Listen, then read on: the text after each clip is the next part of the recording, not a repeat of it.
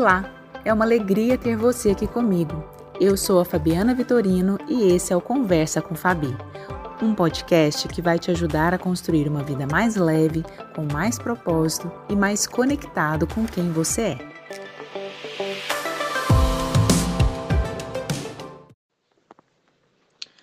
Como será que você se coloca diante do outro que está em sofrimento, que está vivendo uma dor, um luto, uma dificuldade?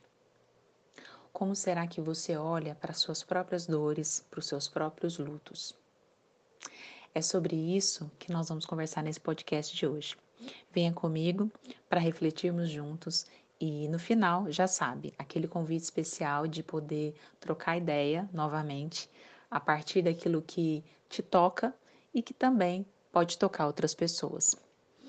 Eu sou Fabiana Vitorino, sou psicóloga, sou mãe, consultora de carreira, sou alguém que está aprendendo a arte de sentir com todos os dias. Por que, que eu estou aprendendo essa arte? Porque na verdade eu sou psicóloga e, como terapeuta, esse é o convite que de alguma maneira a minha formação me fez e que o meu cliente me faz a todo instante.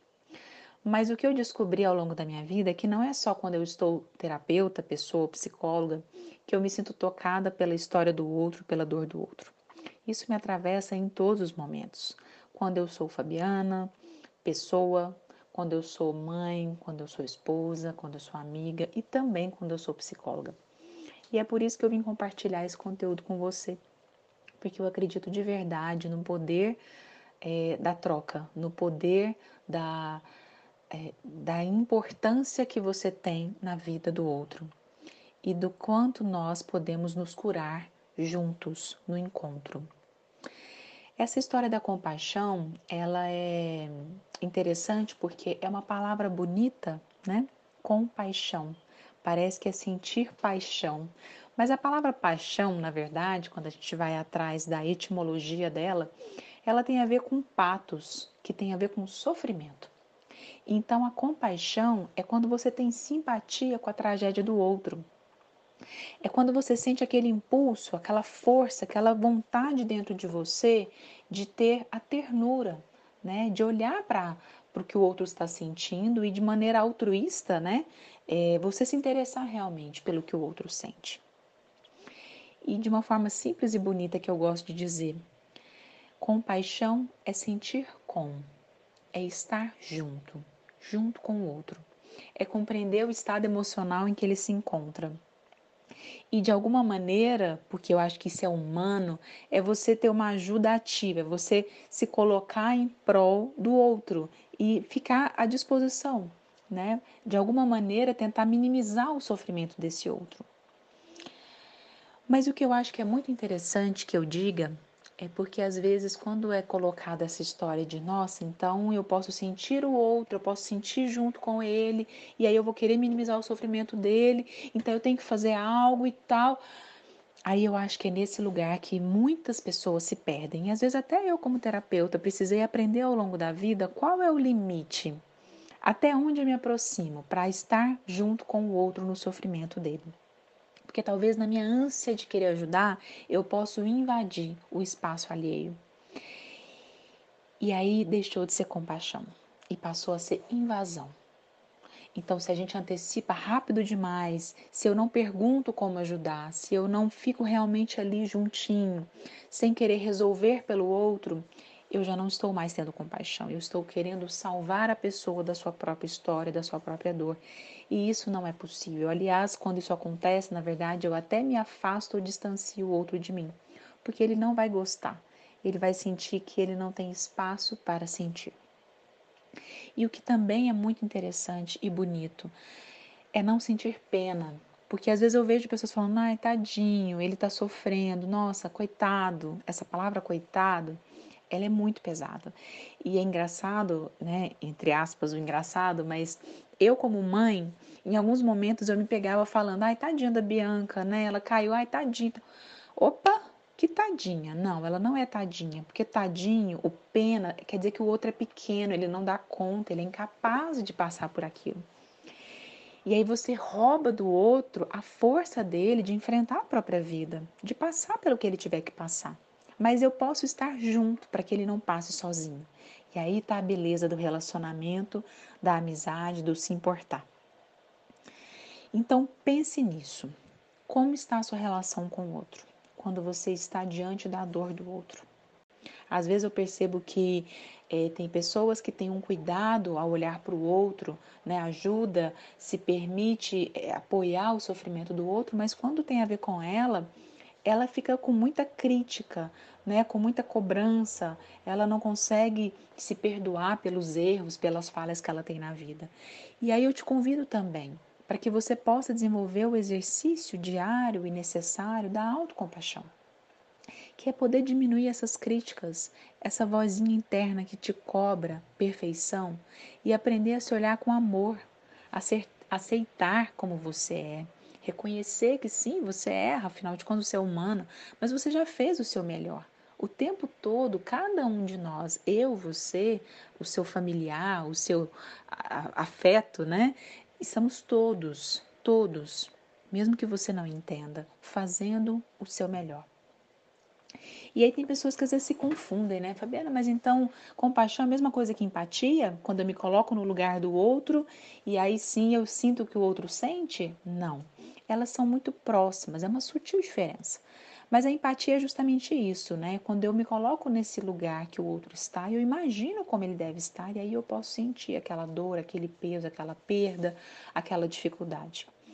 Esse, por exemplo, é um dos exercícios que, como terapeuta, também faço e muito e que eu sempre convido meu cliente a fazer quando ele está com uma questão no relacionamento com o outro, seja qualquer relação. Né? É importante que você se coloque, quando você transita nesse lugar de sair de você e ir para o outro, você pode perceber melhor o estado emocional do outro. Mas a compaixão é você ficar em você, é você estar do lado, junto, quase que dizendo assim: olha, eu estou aqui, eu aguento junto com você, mas eu só permaneço ali e eu faço algo que esteja ao meu alcance, mas sem invadir. E como é que eu faço sem invadir? Eu pergunto. É, parece óbvio, mas não é, né? Então eu posso perguntar para o outro: como você deseja que eu te ajude? Eu estou aqui. Eu pensei em te ajudar assim ou assado, mas como você deseja? Eu imagino que você esteja passando por tal coisa, ou que você talvez esteja dessa maneira. E desse lugar aqui, te vendo, eu gostaria de fazer algo, eu quero te ajudar. Como que eu posso fazer isso? Porque aí você dá o poder para o outro de dizer: olha, eu só quero que você esteja aqui, eu só quero um abraço, eu só quero chorar, ou eu não quero nada, mas eu quero. É importante para mim saber que você se importa. E aí você pode ouvir e pode fazer aquilo que está no seu espaço de possibilidade de fazer. Perceba se faz sentido isso que eu estou te colocando para pensar, né? Porque quando eu estou te contando é que é um exercício desafiante às vezes, esse de ver o outro que a gente ama sofrer, tá passando por uma dor e de querer tirá-lo daquele lugar, querer arrancá-lo daquele é, é, momento difícil, não é mesmo? Ou até mesmo quando somos nós, né?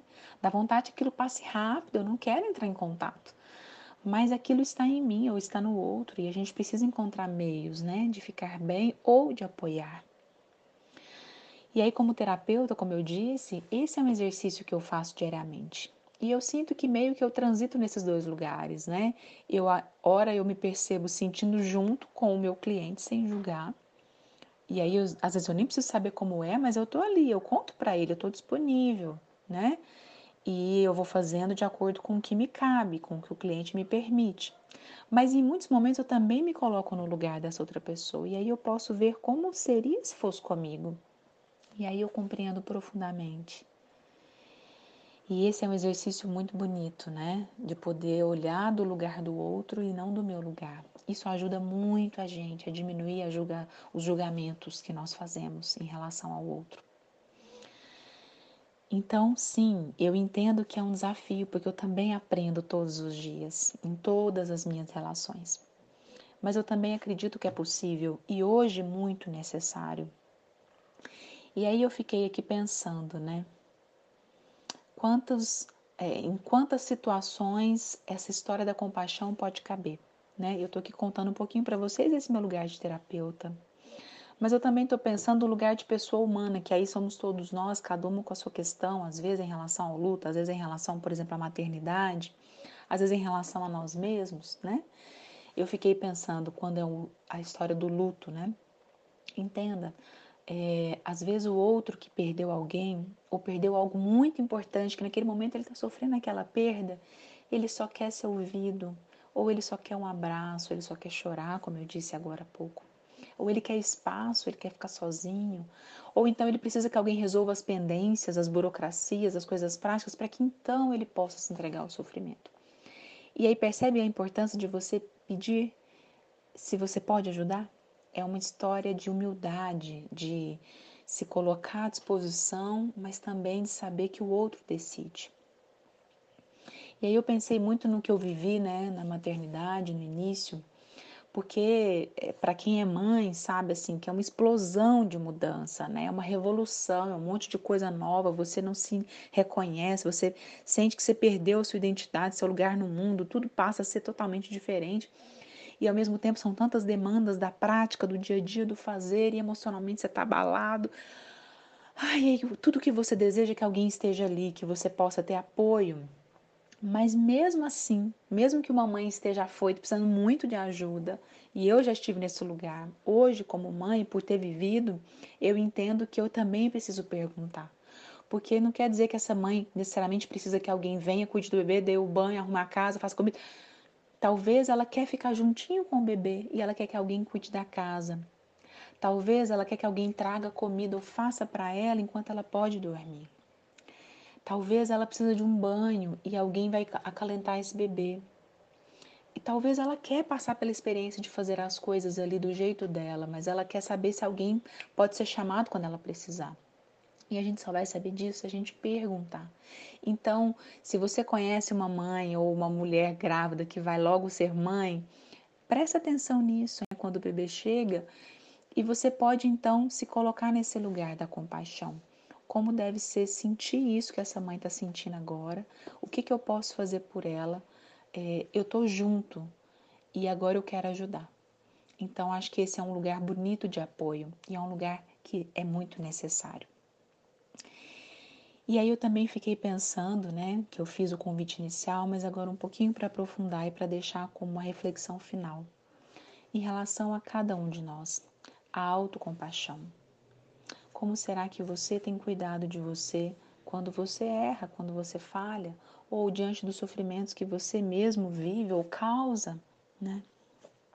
O quanto você tem conseguido sentir junto com você mesmo, o quanto você tem dado espaço para que esses sentimentos possam vir à tona e que você possa simplesmente pedir um abraço, chorar, ficar quietinho, ou pedir desculpa, sinto muito, me perdoe, eu não sabia. Essa é uma reflexão profunda que vem lá do fundo da alma e que eu senti no coração que seria muito importante compartilhar com vocês principalmente porque eu acredito muito, eu tenho muita fé no futuro, eu tenho esperança que dias melhores virão. É, que você possa se permitir o exercício de construir a compaixão. Não como algo pronto, né, que você já nasceu sabendo, mas como esse exercício de olhar para o outro, de se importar, de não deixar passar, de não ficar tão é, olhando só para você, para suas necessidades e dores, mas de olhar para o outro. E aí cada um, na verdade, vai fazer o movimento que precisar fazer. Quem ficar muito conectado consigo, apenas está sempre olhando para suas necessidades, para suas dores, para seus sofrimentos, talvez agora é um pouquinho o exercício de sair um pouco da sua órbita e olhar um pouco para o outro, olhar para fora e ver se tem gente precisando de você. Lembre-se, no seu caso, se você não for terapeuta como eu, é, você não tem que sair se oferecendo né, para todo mundo, você também tem sua vida, mas talvez você vai encontrar pessoas que você pode auxiliar. E se você for terapeuta, você vai aprender também o lugar do equilíbrio, né, até onde você pode ajudar, como pessoa, como terapeuta. E se você for alguém que é muito centrado no fora, que está sempre muito à disposição, que às vezes até sente muito essa compaixão o tempo todo, Talvez o exercício é um pouco o contrário, é o voltar-se para dentro, é tirar um espaço para você ter um pouquinho mais de autocompaixão. Afinal de contas, você também pode ter as suas dores, os seus sofrimentos e você também pode cuidar deles e também receber ajuda, ok?